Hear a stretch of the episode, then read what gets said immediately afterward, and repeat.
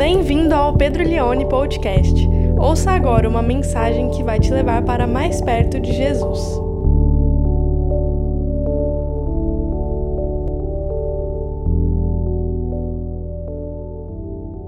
Vamos ler então João capítulo 15, do verso 1 até o verso de número 8. O título da nossa reflexão nessa manhã é Hoje é dia de feira. Eu sou a videira verdadeira e o meu pai é o lavrador. Todo ramo que estando em mim não der fruto, ele corta. Todo ramo que estando em mim não der fruto, ele o corta. E todo o que dá fruto, ele limpa, ou ele poda, para que produza ainda mais fruto. Vocês já estão limpos por causa da palavra que lhes tenho falado. Permaneçam em mim e eu permanecerei em vocês. Como o ramo não pode produzir fruto de si mesmo, se não permanecer na videira, assim vocês não podem dar fruto se não permanecerem em mim.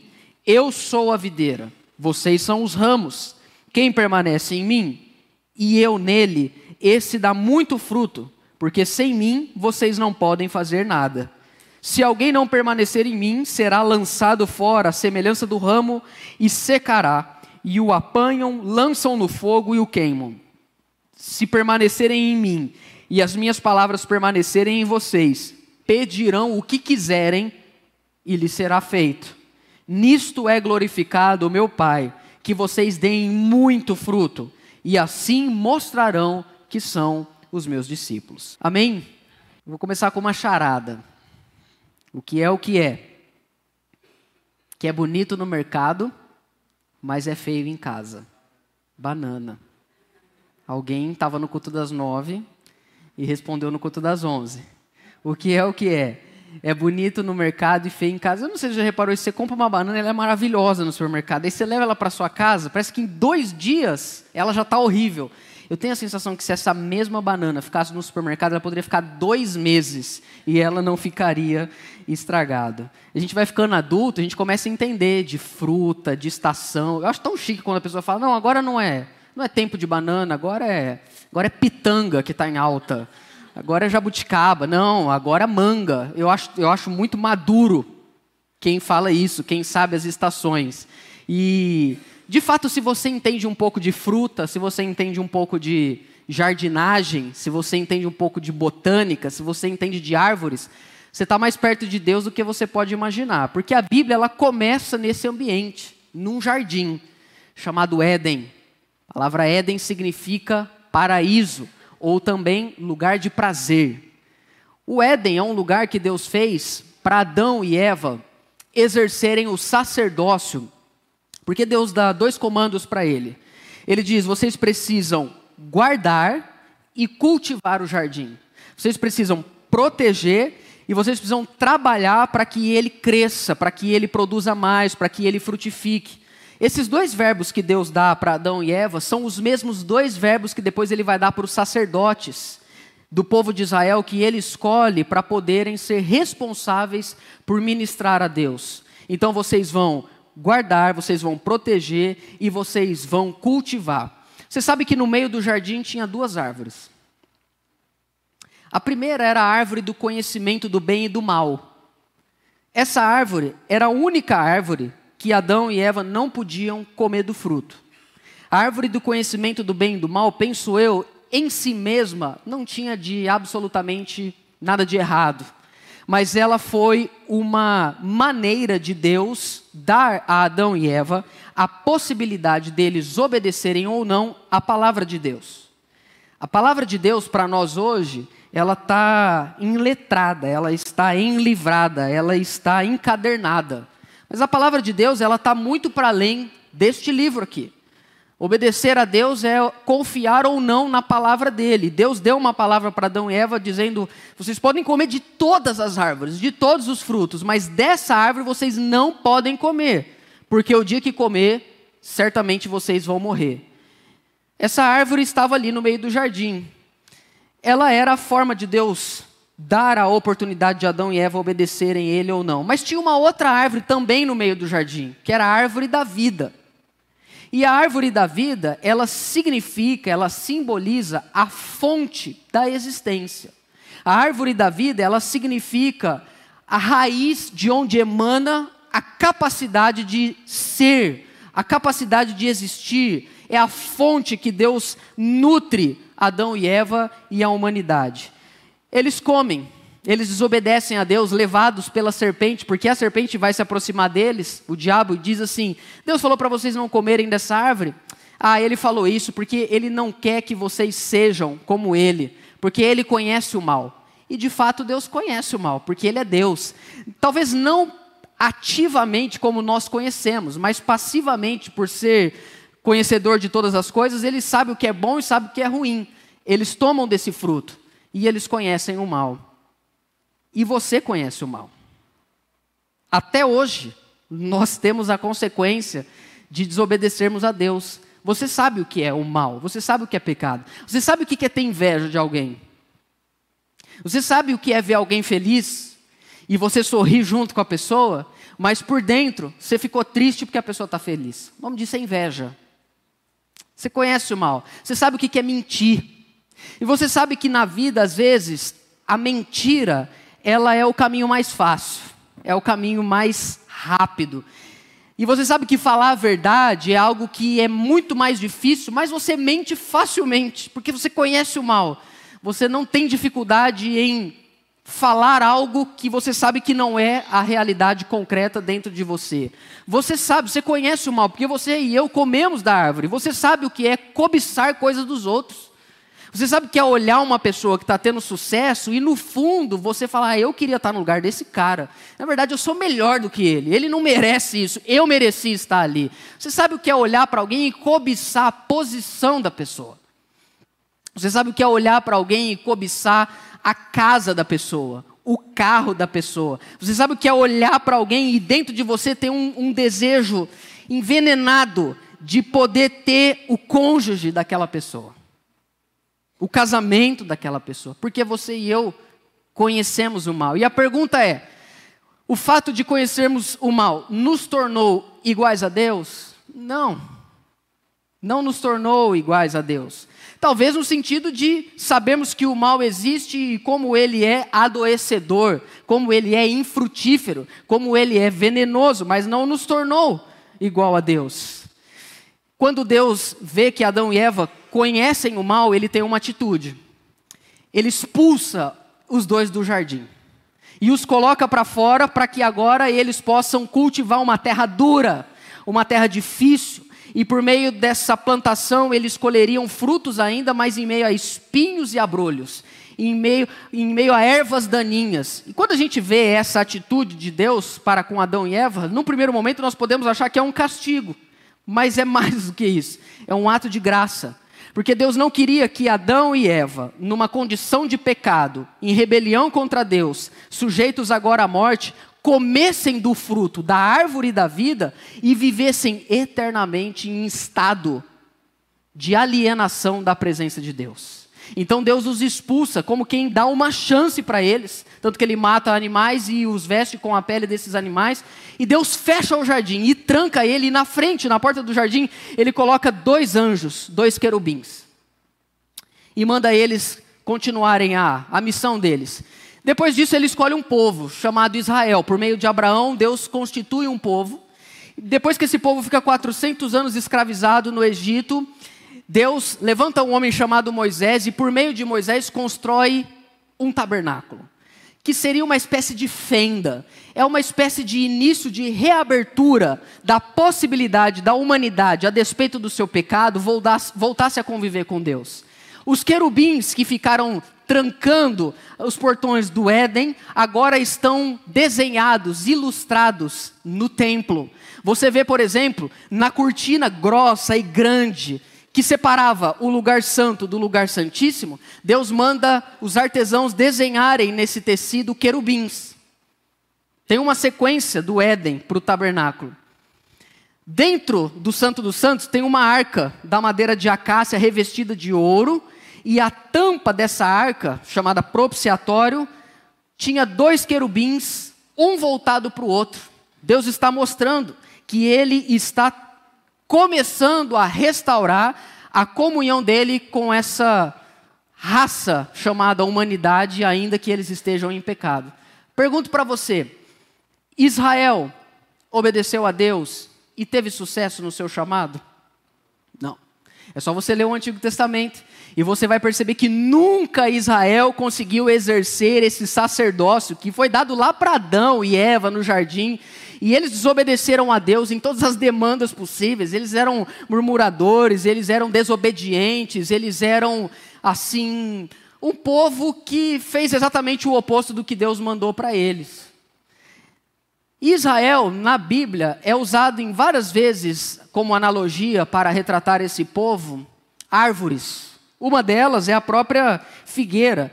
Tem inúmeros textos que a gente poderia ver isso, mas eu quero ler só um, que é Isaías capítulo 5, verso 1 e 2, onde Deus está falando por meio do profeta isso. Agora, cantarei ao meu amado seu cântico a respeito da sua vinha.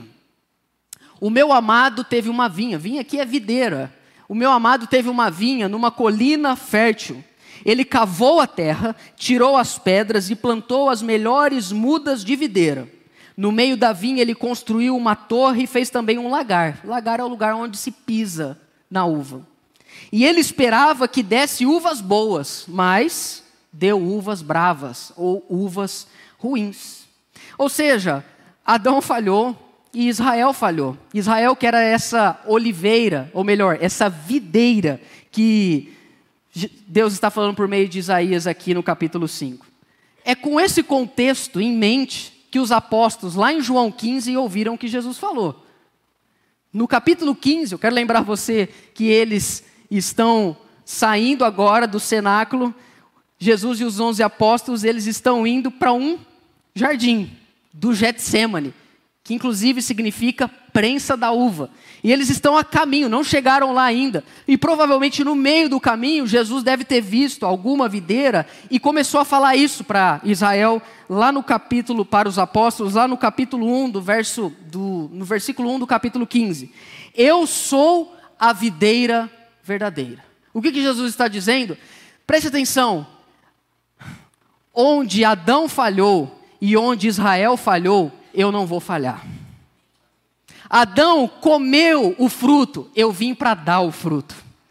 Adão e Eva, Adão quis ser igual a Deus e ele se tornou pecador. Mas eu quis ser igual ao homem e me tornei o salvador de vocês. A esperança de vocês não está mais agora. Ah, em vocês, a esperança de vocês não está em Adão, não está em Moisés, não está em Elias, não está em Eliseu, não está no templo, não está no sacerdócio. Eu sou a videira verdadeira. É através de mim que o meu pai, que é agricultor, vai restaurar todas as coisas. É através da minha vida, é através da minha obediência, é através da minha salvação que as portas do Éden voltarão a se abrir e através de mim vocês serão sacerdotes do Deus vivo e voltarão a ter acesso à árvore da vida e frutificarão para a glória do meu nome. Eu sou a videira verdadeira. Israel falhou, Adão falhou, pessoas falharam. Eu não vou falhar. E vocês, quando confiarem em mim, também não falharão. É isso que Jesus está dizendo aqui para os seus apóstolos. Eles estão entendendo? Eu acho que não, mas ele falou. E hoje a gente está falando aqui. E Cristo, ele quer mostrar para nós que quem ele é, precisa ser também quem nós somos e seremos. No entanto, que no verso 2 ele diz o seguinte. E agora só deixa eu fazer uma pergunta. Vocês estão preparados para essa conversa? Olha o verso 2. Todo ramo que estando em mim não der fruto, o Pai corta. Ele é o agricultor.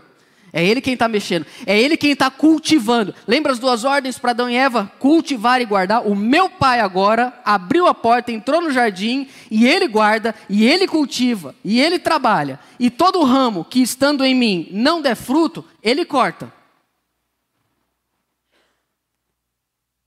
E todo o que der fruto, Ele poda, para que dê mais fruto ainda. Bom, se você percebeu, ninguém aqui vai escapar da tesoura de Deus.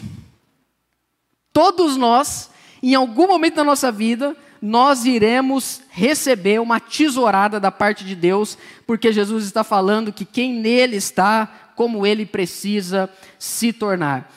O que é um fruto? Vamos pensar um pouco sobre isso. O que é fruto? Fruto. Fruto não é salgadinho, por exemplo. Porque fruto é algo vivo. Salgadinho não. Salgadinho você compra um Doritos. E aí você pega ele, coloca lá no armário da sua casa, na sua dispensa. E aí às vezes ele pum, pula lá para o fundo. E você não vê. E ele fica lá oito meses, dez meses. Aí um dia você está morrendo de fome. E você vai mexer no armário e fala: ah, tem, tem um salgadinho aqui, bem. Pega ele aí. Aí você abre. Aí você fala: nossa, bem, tá cheirando chulé. Você fala: pode comer, tá normal. Porque dez meses não é capaz de estragar um salgadinho. Porque quem produziu um salgadinho? A gente. Mas um fruto, não. Quem produziu um fruto? Deus. Fruto é algo vivo. Fruto é algo fresco. Fruto responde ao ambiente. Fruto, ele se molda porque ele é vivo, ele tem frescor, ele não é algo pesado, ele não é algo engessado, ele não é algo fake, ele não é algo industrializado. Não, fruto é algo orgânico, é saboroso, é natural. Quem, quem ainda? Vocês comem fruta ainda, gente? Levanta a mão, quem come? Interessante, porque no culto das 11, muito menos pessoas. Porque no das 9, todo mundo levantou a mão. Não sei porquê. Mas ah, eu chego para minha filha Glória e falo assim: Filha, você quer banana? Não. Você quer salgadinho? Sim. Mas fruto é algo vivo, é algo doce, é algo saboroso. E o que é frutificar? O que é dar fruto? O que é estar em Cristo e dar fruto? Fruto tem a ver com vida. Fruto não é algo forçado. Eu não sei de qual contexto você vem, mas dependendo do contexto que você vem, de igreja, a pessoa ia entender, mensurar se você dá fruto ou não, mais ou menos assim. Quantas almas você ganhou esse ano? Aí você pensa, pastor, eu estou querendo só não perder a minha. Quantas, quantas, quantas vezes você multiplicou sua célula esse ano? Pastor, eu só queria que o meu dinheiro multiplicasse. Se o meu dinheiro multiplicasse, a gente já estava muito feliz lá em casa. Ah, você, ah, deixa eu te fazer uma pergunta. Você tem vindo no culto de terça e quinta e você tem participado de todas as programações da igreja, você precisa frutificar. E a gente às vezes vai crescendo num contexto onde frutificar pode ser sinônimo de fazermos coisas forçadas. Mas frutificar não, não tem a ver com isso. Frutificação tem a ver com a extensão de uma nova vida que nós já temos em Deus, é a materialização da vida. Por isso que tem o fruto do Espírito: amor, alegria, fé, bondade, benignidade, mansidão, domínio próprio. Contra essas coisas não há lei. É mais fácil liderar uma célula do que liderar o seu ego. É mais fácil convidar alguém para vir na igreja do que convidar a sua carne a se retirar. O fruto tem a ver com uma materialização de uma vida, de uma árvore. Uma árvore que está saudável. Se uma árvore está saudável, naturalmente ela vai dar fruto. E Jesus está falando sobre isso. E ele está deixando aqui para nós o ensino de que duas coisas serão feitas para aqueles que se meterem a nele estarem enxertados, como ramos. A primeira é que ele corta, e a segunda é que ele poda. Vamos falar um pouquinho dessas duas. Ele diz aí: todo ramo que estando em mim não der fruto, ele corta. E o que significa cortar? Cortar significa que se você se diz estar em Cristo, mas não tem uma vida que demonstra ser fresca, doce, saudável, em algum momento ele vai dizer: Eu não aguento mais você. Você é uma madeira morta. Eu vou cortar você. Repare que isso não é o pastor isso não é ser excomungado de uma igreja. Isso não significa você ser tirado de um cargo. Não, isso significa da, da videira, de Cristo. É algo que ele faz, o pai faz, o agricultor faz. Por que isso? Por que tão forte essa expressão de ser cortado? Porque o reino de Deus é um lugar para gente viva. O reino de Deus é um lugar para quem tem vida nos olhos.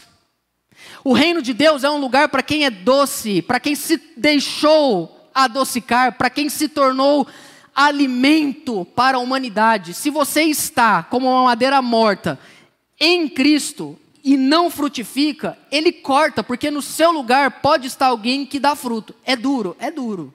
Mas é isso que Jesus está dizendo. Se não dá fruto, logo é um ramo morto. Então é só um favor que ele faz de cortar isso. Lá no verso 6, ele vai dizer o que acontece com esse ramo. Se alguém não permanecer em mim, será lançado fora, à semelhança do ramo, e secará. E o apanham, lançam no fogo e o queimam. Ele se livra, ele se livra dessa madeira morta. Tem um texto onde Paulo, ele vai comparar né, em Romanos capítulo 11, a nação de Israel e os gentios, aqueles por meio de quem Deus fez o seu povo. Ele vai comparar a Israel como uma oliveira. Aqui em João 15 nós estamos falando de uma videira. Você sabe que fruto que dá uma videira? Uva. Amém? uva. Uma oliveira não dá uva, uma oliveira dá azeitona, que dá para fazer azeite. Mas é que Deus, Deus é meio da botânica, assim, sabe? Então ele usa isso. E Paulo vai mostrar como que nós precisamos estar muito alertas. A Bíblia fala, meus irmãos, muito sobre obras. Tiago fala sobre obras. Apocalipse fala sobre obras. Apocalipse, em dois ou três versos, diz que os santos eles entrarão no reino de Deus carregando junto consigo as suas obras. E mais do que isso, a Bíblia diz, Paulo vai dizer isso lá em Coríntios, que no fim de todas as coisas Deus vai tacar fogo em tudo que a gente fez. E vamos ver o, o quanto essas obras eram ou não reais. E a Bíblia traz essa severidade, essa, esse alerta de Deus para a nossa vida, da importância desse tema. E um desses textos é Romanos capítulo 11, verso 16 ao 24. Paulo começa dizendo assim: Se, porém, alguns dos ramos foram quebrados, e vocês, sendo oliveira brava, foi enxertado no meio deles e se tornou participante da raiz e da seiva da oliveira, não se glorie contra os ramos.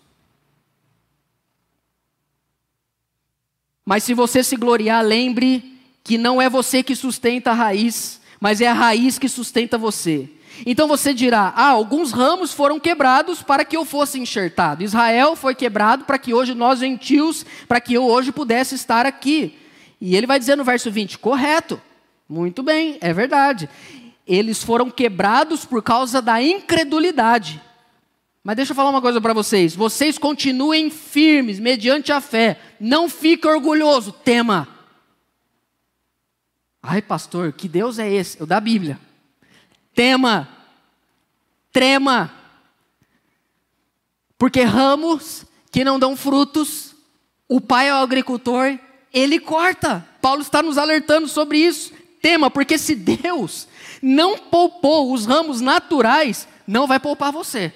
Ai, pastor, mas eu já multipliquei tantas células, sabe? Eu já ganhei tantas almas. Olha quanta coisa eu fiz. Legal. Tema.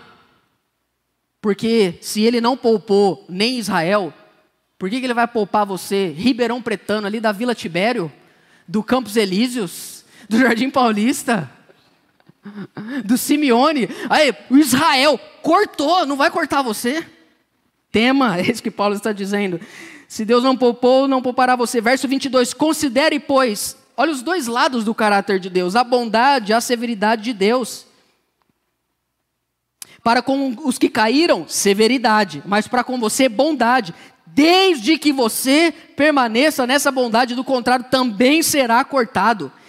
Ele também, se não, eles também, se não permanecerem, agora ele está falando de Israel, se eles não permanecerem na incredulidade, serão enxertados, porque Deus é poderoso para os enxertar de novo. O que Paulo está dizendo? Se um judeu hoje dizer, eu creio que Cristo é a videira verdadeira, ele volta a ser enxertado. Eles também. Verso 24: Pois se você foi cortado daquela que por natureza era oliveira brava e contra a natureza foi enxertado numa oliveira boa, quanto mais esses, que são ramos naturais, serão enxertados na sua própria oliveira. Tema.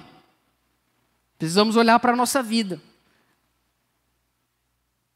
Mas tem uma segunda coisa que Jesus vai dizer lá que o Pai faz no verso 2: todo ramo João 15, 2. Que estando em mim não der fruto, ele o corta.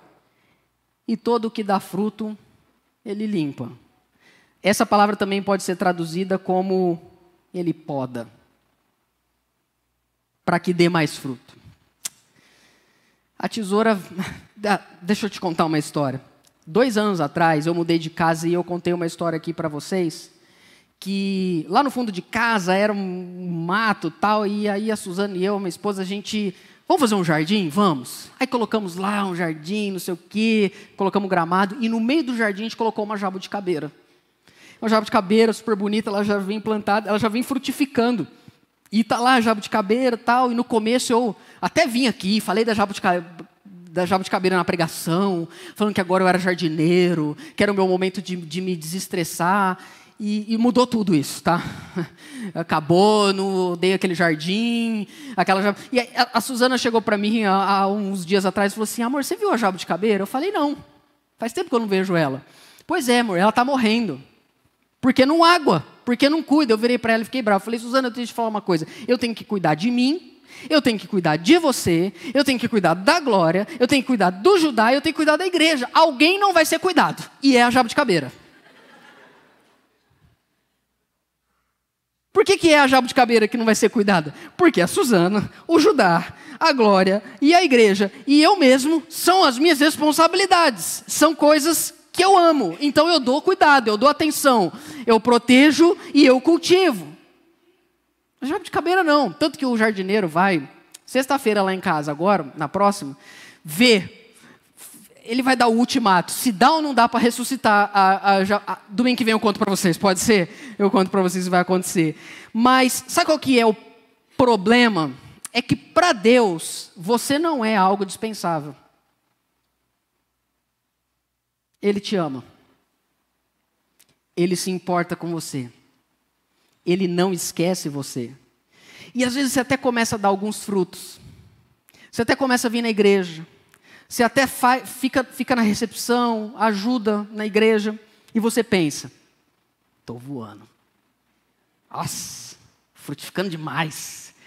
E aí você acha que tá bom, porque agora você, agora você é evangélico, agora você está ali envolvido, e de repente você acha que está muito bem, e Deus dá uma bela de uma limpada na sua vida. Ele te dá uma podada assim que você perde até o, o rumo. E você fala assim: Deus, por quê? Deus, eu estou te servindo. Você não está vendo? Eu estou compartilhando o versículo todo dia no story. Como é que você pode fazer isso comigo? Tal, talvez o que eu vá dizer daqui para frente possa resolucionar alguma crise de algumas pessoas que me ouvem nessa manhã, que às vezes estão passando por coisas e não entendem por quê. O que, que é uma podada na nossa vida? O John Stott, comentando esse texto, ele diz que sem um pouco de dor nós nunca chegaremos à medida exata da santidade. Uma podada na sua vida, para que você caia em si e frutifique mais, pode ser, por exemplo, sua vida está tudo bem, você está naquela correria, e você está trabalhando, e amanhã um monte de reunião, as coisas estão indo bem, de repente, quando você se percebe, você está com burnout você se esgotou profissionalmente, emocionalmente. Você que antes amava o seu trabalho, você que antes amava a sua empresa, você que antes tinha muito prazer de fazer o que você faz, simplesmente não encontra mais esse prazer dentro de você. E aí você, nesse momento, te sobra algumas opções. E com certeza no meio delas, uma dentre elas é eu preciso falar com Deus para entender o que está acontecendo. Eu preciso orar.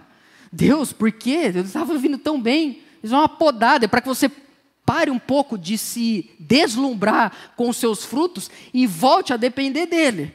Mas pode ser também uma outra coisa. Pode ser que sua vida está indo muito bem e tal, e de repente você vai fazer um exame de rotina e tem um diagnóstico. E a sua vida desmorona. Pode ser uma podada.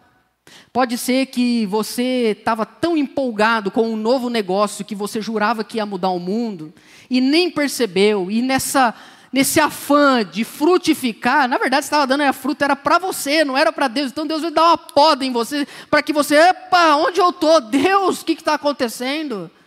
Pode ser que você estava vindo super bem, vivendo no automático, e de repente seu filho começa a ter um problema na escola.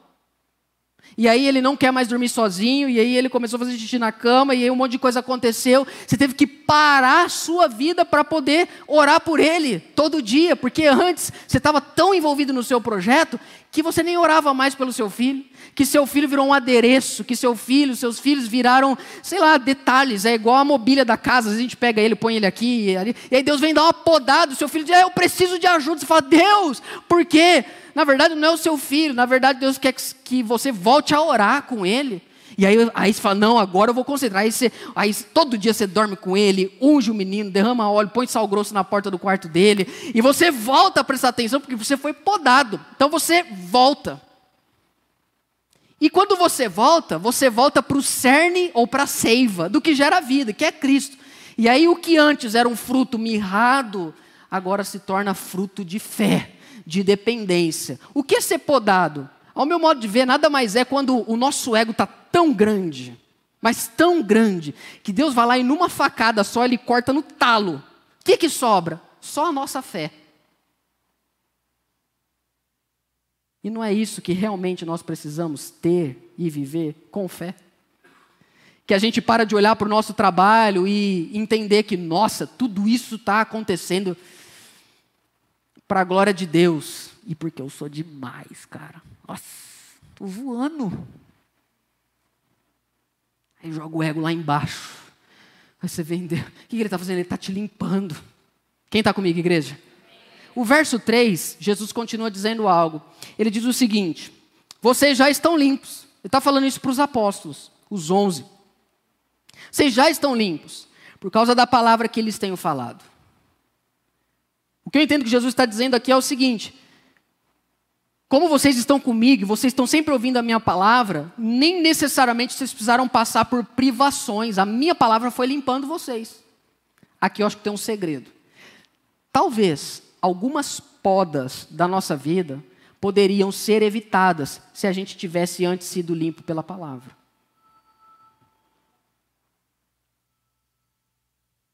A palavra corta o nosso ego no talo. Com a Bíblia fechada, todo mundo é bom. Com a Bíblia aberta, só Deus é bom. Com a Bíblia fechada, você vai trabalhar pensando, nossa, sou demais. Quando você abre a Bíblia, você fala, Deus, tem misericórdia de mim. Com a Bíblia fechada, você senta diante dos seus filhos e fala com eles como quem é muito melhor do que eles. Com a Bíblia aberta, você pergunta para os seus filhos: como eu posso te servir? Que a palavra é limpa.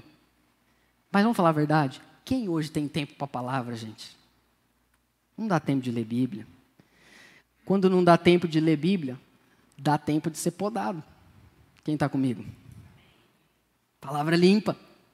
O verso 4, Jesus continua. Ele diz o seguinte: permaneçam em mim, e eu permanecerei em vocês. Como o ramo não pode produzir fruto de si mesmo, se não permanecer na videira, assim vocês não podem dar fruto se não permanecerem em mim. Fruto. Já contei uma história aqui para vocês que tem gente que está dando fruto, mas não é fruto como, a, como o Tiago vai chamar de fruto de justiça. O fruto que gera vida e cura é o fruto que nasce de alguém que está limpo pela palavra. Porque Jesus vai dizer lá na frente: sem mim vocês não podem fazer nada. Ah, mas tem gente que não crê em Jesus e faz um monte de coisa. Só que esse fruto não permanece, como a gente vai ver semana que vem. Fruto de justiça é um fruto que nasce de um coração que foi podado, que foi limpo. Ah, eu já contei isso para vocês aqui. Ah, eu, eu cresci no Jardim Novo Mundo, aqui no Palmares, na região. É, quando eu era criança, lá embaixo não tinha nada. Era tudo mato.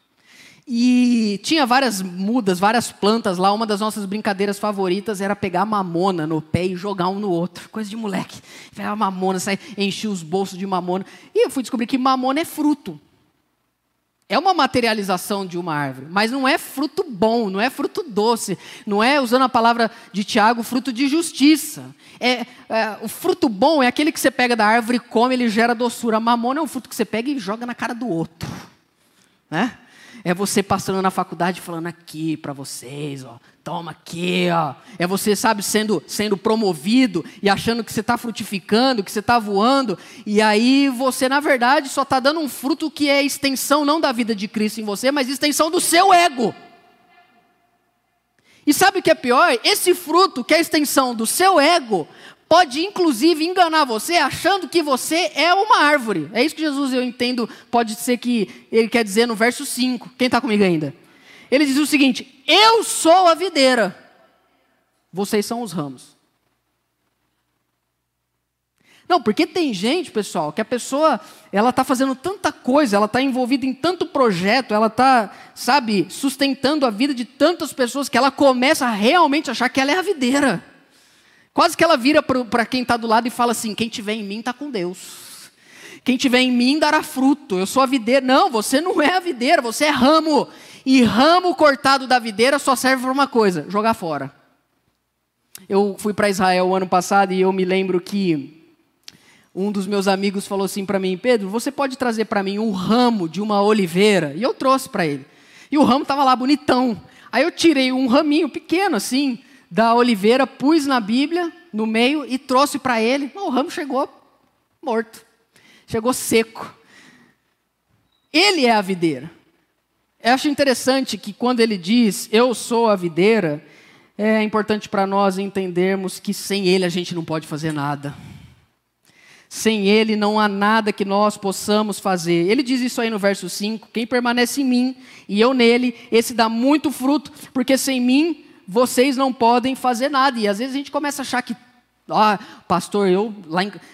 principalmente você homem, que chega em casa falando assim, ó, mulher, eu sou o provedor. Esses meninos aí, ó, ficam o dia inteiro trabalhando fora. Só tem comida nessa mesa aqui porque isso que eu trabalho como se assim, eu sou a videira, sabe? Essas uvinhas aqui, os meus filhos, eles dependem de mim.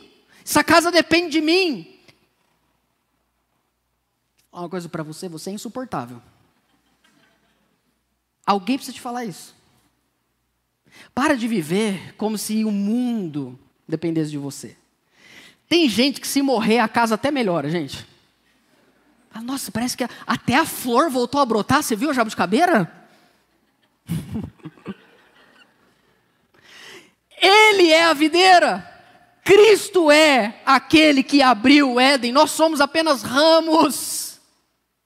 Você descobriu já que a vida adulta, ela consiste na gente segurar um monte de coisa na nossa mão?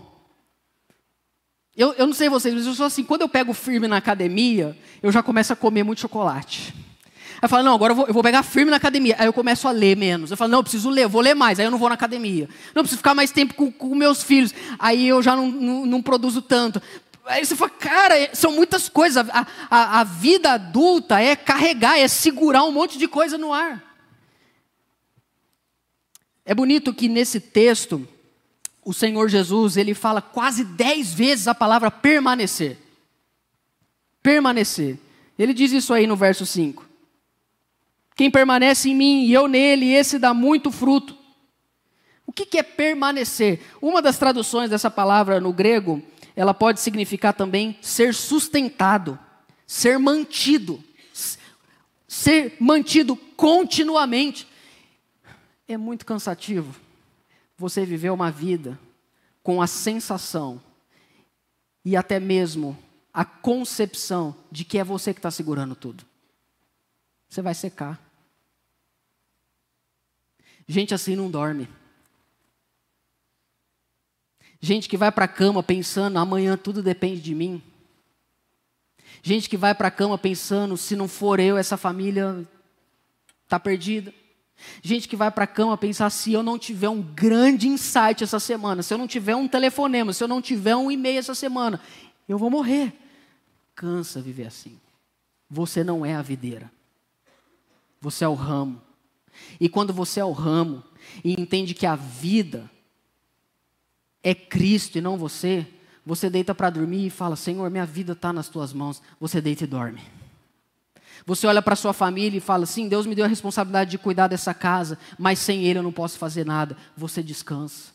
Quando você entende que Ele é a videira verdadeira, você entende que você não precisa ter crise de ansiedade para entender como a sua vida vai terminar, porque se Ele foi quem começou essa obra de cultivar a sua vida, Ele vai terminar fazendo de você um belo jardim frutífero. Você é sustentado por Ele. Viver assim é bom demais. Ser cristão assim é doce, é frutífero, é prazeroso, porque a gente entende que, e eu, eu entendi isso lendo esse texto, a maior responsabilidade da nossa vida não é frutificar, é permanecer.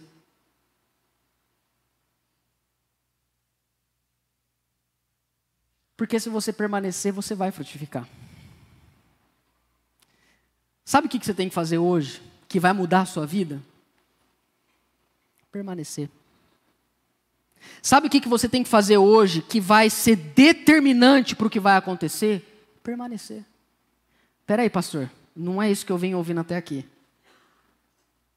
Quer dizer que eu não preciso ir no encontro com Deus? Quer dizer que eu não tenho que ir no reencontro com Deus para minha vida mudar? Quer dizer que eu não tenho que ir no pós-encontro do reencontro? Ah, eu não vou precisar fazer parte da campanha de sete semanas da minha casa na Arca da Aliança, do candelabro do altar de Deus. Pastor, quer dizer então que eu não preciso passar no trilho da, da igreja e, e, fazer 24 cursos para que eu tenha o diploma de salvo? Quer dizer então que eu. Sim, você não precisa fazer absolutamente nada disso. Para a sua vida ser frutífera, só tem uma coisa que você precisa fazer: você precisa permanecer em Jesus. Você precisa se render a Ele. Você precisa dizer: cuida da minha vida, e Ele cuida. E se você permanecer nele, você vai dar não apenas fruto, você vai dar muito fruto. E a minha oração é que você dê muito fruto, e fruto de justiça. Eu quero ler um texto de passagem para a última etapa, que é Jeremias, capítulo 17, verso 7. Bendito aquele que confia no Senhor e cuja esperança é o Senhor. Esse texto é muito lindo. Vamos ler ele juntos? Todos nós? Vou contar até três, a gente ler com muita vontade. Um, dois, três. Bendito aquele que confia no Senhor e cuja esperança é o. Por que bendito? Agora eu vou ler sozinho o verso 8, apenas acompanhe a leitura. Por que, que é bendito? Porque ele é como a árvore plantada junto às águas que estende as suas raízes para o ribeiro e não receia quando vem a adversidade, quando vem a escassez, quando vem o diagnóstico, quando vem a dificuldade, quando vem o calor, porque as suas folhas permanecem verdes. E no ano da seca não se perturba e nem deixa de dar fruto, porque confia no Senhor. Você é sustentado por Cristo. Ele é o tronco da sua vida. Os dois últimos versos é para é para deixar a gente meio sério isso, estarrecido. Verso 7. Se permanecerem em mim e as minhas palavras permanecerem em vocês, pedirão o que quiserem. Ou em outras palavras, orarão. Orarão o que quiserem. Aqui Jesus está falando de oração. Se vocês permanecerem em mim as minhas palavras permanecerem em vocês, vocês podem orar e vocês podem pedir o que vocês quiserem e isso vai ser feito. De modo que me faz entender, ouça isso, frutificar está diretamente ligado com a forma com que você ora. Porque quando você conquista algo e você sabe que foi porque você orou, você sabe que isso só aconteceu porque Cristo fez isso. Pedirão o que quiserem e lhe será feito. O Jeremias ele vai dizer, mesmo em tempos de seca. Tem um texto que eu quero ler que está lá em Marcos, quando Jesus ele vai para com os seus apóstolos para Jerusalém. E nesse texto nós temos uma figueira. Figueira. É outra árvore. Vamos lá. Videira produz o quê? Uva. Oliveira produz o quê? Azeitona. Figueira produz figo. Minha avó amava doce de figo. Nunca entendi como é possível isso. E Jesus está indo para Jerusalém. E Marcos vai contar essa história para nós, e eu acho ela maravilhosa, lá no verso número 12, Marcos 11, 12. No dia seguinte, quando saíram de Betânia, Jesus teve fome.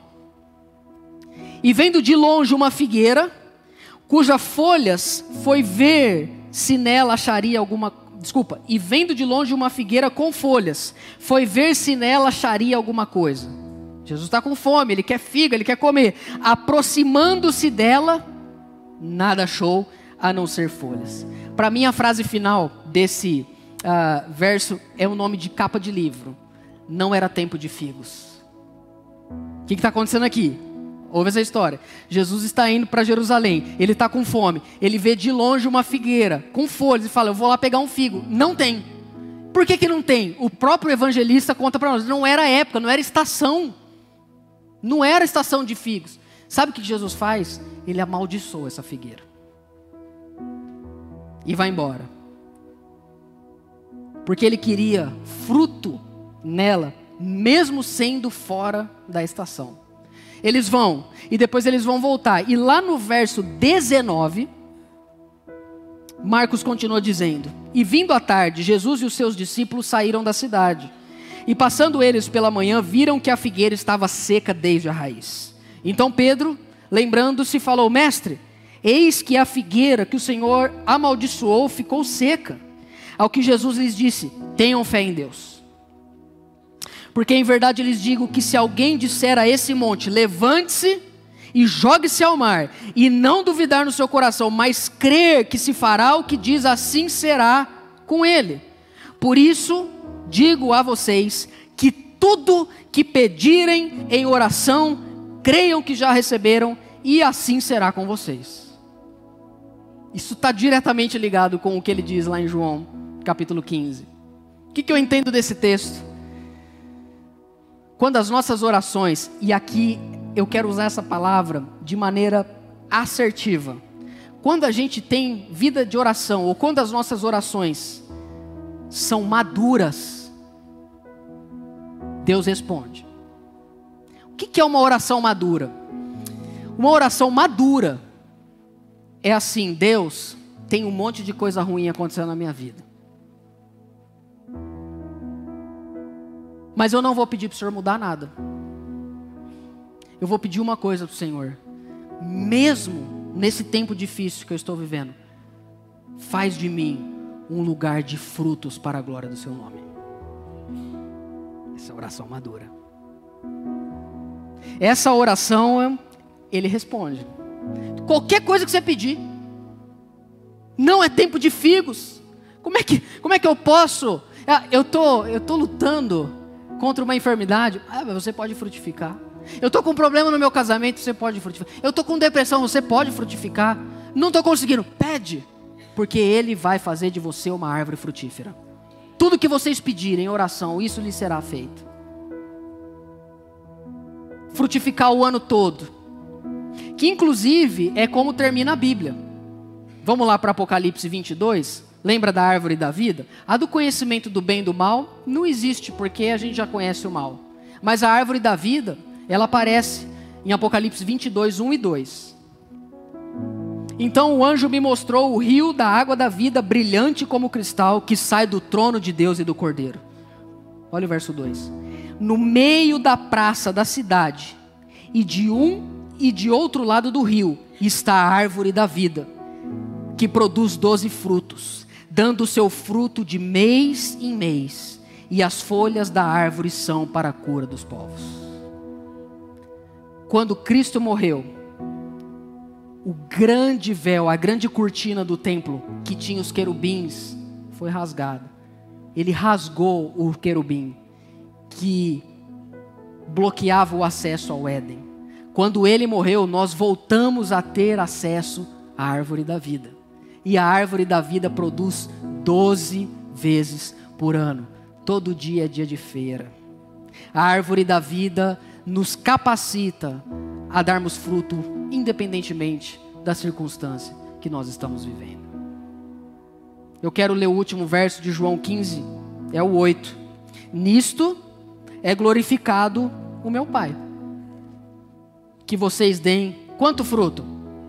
Muito fruto e assim mostrarão que são os meus discípulos. O que é dar fruto, pastor? O que é frutificar? Frutificar não tem a ver com você cumprir rituais religiosos. Frutificar é deixar a vida de Cristo em você se externalizar, se materializar. Eu estava indo no mercado essa semana com a Glória no colo e ela tá pesada.